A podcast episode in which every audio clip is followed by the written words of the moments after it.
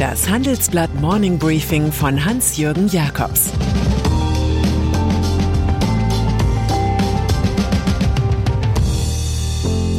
Guten Morgen allerseits. Heute ist Montag, der 17. Mai, und das sind heute unsere Themen. Großhochzeit im Medienmarkt, der Glasfaserplan der Bahn, kein Deal mit dem Haus Hohenzollern. Nach einer kurzen Unterbrechung geht es gleich weiter. Bleiben Sie dran. Die Welt steht vor gewaltigen Herausforderungen. Zum einen die Energiewende voranzutreiben und gleichzeitig den Klimawandel einzudämmen. Und auch der Energieträger Wasserstoff gewinnt weltweit immer mehr an Bedeutung. Doch wie geht es weiter?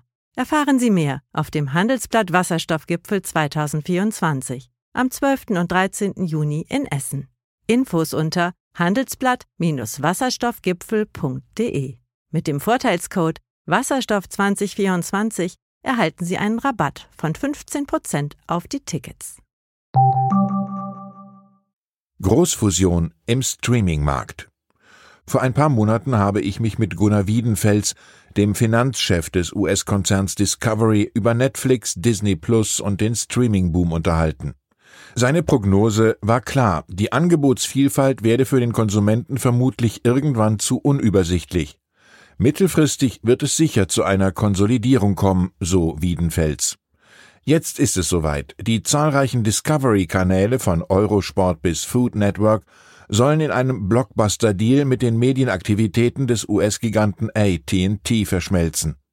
Dazu gehören unter anderem CNN, HBO, Cartoon Network und das Hollywood-Studio Warner Bros. Unter dem Druck der Börse soll sich AT&T lieber auf Telekommunikation konzentrieren und auf den Konkurrenzkampf mit Verizon und T-Mobile. Dass der Gigant einst 85 Millionen Dollar für Inhalte ausgegeben hat, dient nur noch der historischen Wahrheit. Eskalation in Nahost. Es ist eine blutige Rechnung. 3100 Raketen haben militante Palästinenser auf Israel gefeuert. Zehn Menschen sind dabei gestorben. Umgekehrt soll es bei Bombardements des israelischen Militärs im Gazastreifen bislang 192 Tote gegeben haben. Am Sonntag hat Israels Luftwaffe auch das Haus des Hamas-Chefs beschossen. In der ersten öffentlichen Sitzung des UN-Sicherheitsrats zum Nahostkonflikt hat Generalsekretär Antonio Guterres ein sofortiges Ende der Kämpfe gefordert. Er warnt davor, eine unaufhaltsame Sicherheits- und humanitäre Krise auszulösen und den Extremismus in der gesamten Region weiter zu fördern.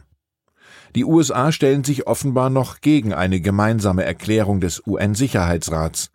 Am morgigen Dienstag wollen die EU-Außenminister darüber beraten, wie Europa am besten zu einem Ende der derzeitigen Gewalt beitragen könne. Das sagt der Außenbeauftragte Josep Borrell. Ein Weg wäre ein baldiges Treffen des Nahostquartetts, zu dem die Vereinten Nationen, die EU, die USA und Russland gehören. Glasfaserpläne der Bahn. Vom Start-up One Fiber Interconnect GmbH haben Sie vermutlich noch nie gehört.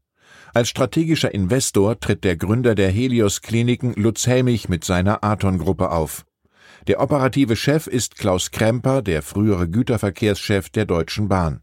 Mit seinen alten Arbeitgebern bringt der Manager ein Riesenprojekt an den Start. Er will entlang des Bahnschienennetzes ein 27.000 Kilometer langes Glasfasernetz aufbauen.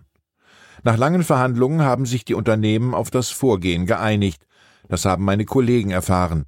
Es soll ein homogenes Netz entstehen, das zum Beispiel bei Cyberangriffen vom globalen Netz getrennt werden kann. Und es könnte ein baldiges Ende der Datennetzlöcher versprechen. Rohstoffe verteuern Klimawende. Die Energiewende ist uns lieb und teuer, und zwar teurer als vorher gedacht. Die Rekordpreise für Rohstoffe machen grüne Technologien nämlich deutlich kostspieliger. Das analysiert unser Aufmacher im Ressort Märkte und Unternehmen.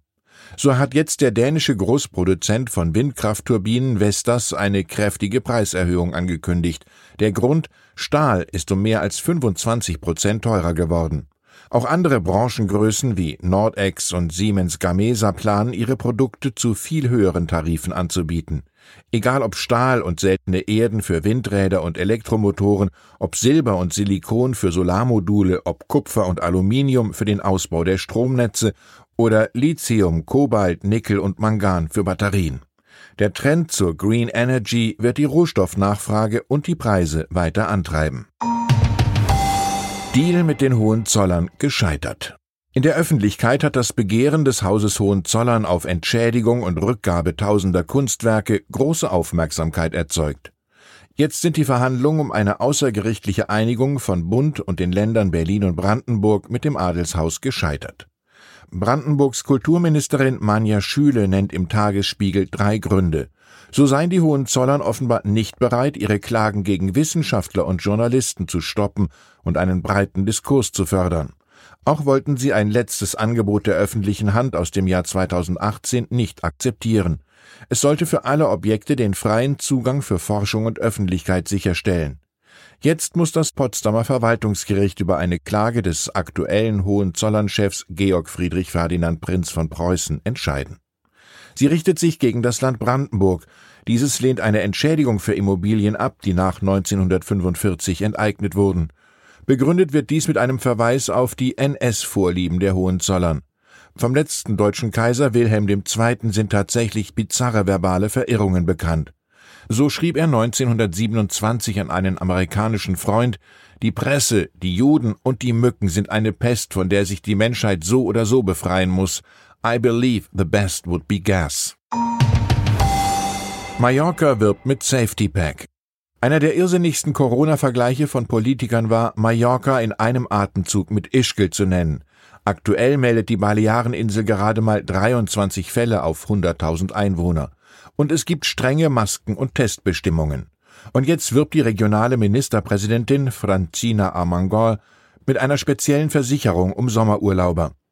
In einem Infektionsfall deckt sie die Kosten ab, etwa für ein neues Flugticket oder Hotels. Im Corona-Jahr 2020 war die Zahl der ausländischen Urlauber auf Mallorca um fast 90 Prozent eingebrochen. Die zurückkehrende Nachfrage hat dort bereits zu Preissteigerungen von 30 Prozent für Mietwagen geführt, die vorsichtigen Verleihfirmen hatten eine zu kleine Zahl von Autos auf die Ferieninsel geordert. Udo Lindenberg wird 75. Und dann ist da noch Udo Lindenberg, Kulturschaffender seit den 1960er Jahren. Er feiert heute seinen 75. Geburtstag. Die Zeitungen sind voll mit Geschichten über den Musiker, der einst bei der Band Passport getrommelt und später die deutsche Sprache popfähig gemacht hat. Er sang über die Reeperbahn Rudi Ratlos, Johnny Controletti, Andrea Doria, Erich Honecker und den Horizont, hinter dem es immer weitergeht. Zum Jubiläum bessert er jetzt mit dem neuen Album Udopium die Umsätze der Musikindustrie auf. Lindenberg hat während der Corona-Pandemie allein im Hamburger Hotel Atlantik residiert. Inzwischen hat er etwas Karl Lagerfeldartiges an sich. Er ist quasi eine zeitlose Marke seiner selbst. Wie sang er doch in einem frühen Hit ich möchte meinen Medizinmann fragen, wie viel böse Geister kann er wohl verjagen? Ich wünsche Ihnen einen heiteren Start in die Woche. Es grüßt Sie herzlich Ihr Hans-Jürgen Jakobs.